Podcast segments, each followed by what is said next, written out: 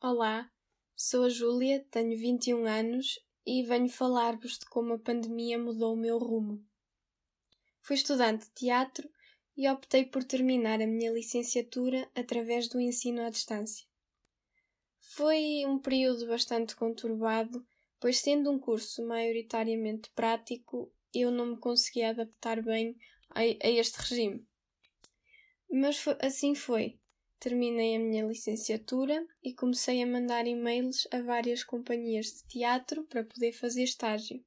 Mas, devido à evolução da pandemia no nosso país, as respostas eram praticamente iguais.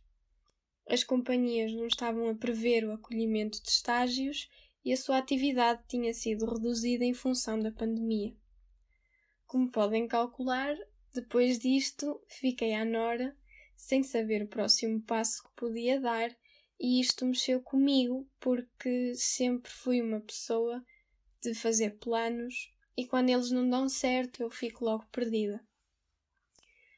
Fiquei meses a tentar solucionar o meu problema, continuava a mandar e-mails quando abriam castings para alguma coisa, mas sempre sem sucesso.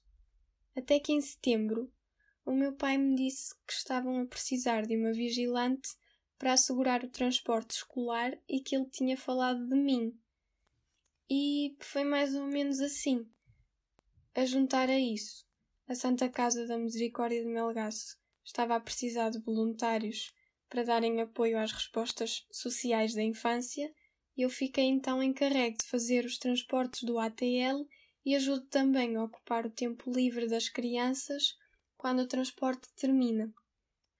E já há sete meses que tem sido assim. Tenho muito apreço pelo que faço e nem eu próprio sabia que gosto tanto de estar em contacto com crianças. Acho que na verdade aprendemos mais com elas do que elas conosco. E descobri outra paixão que eu tenho, que no caso são as crianças.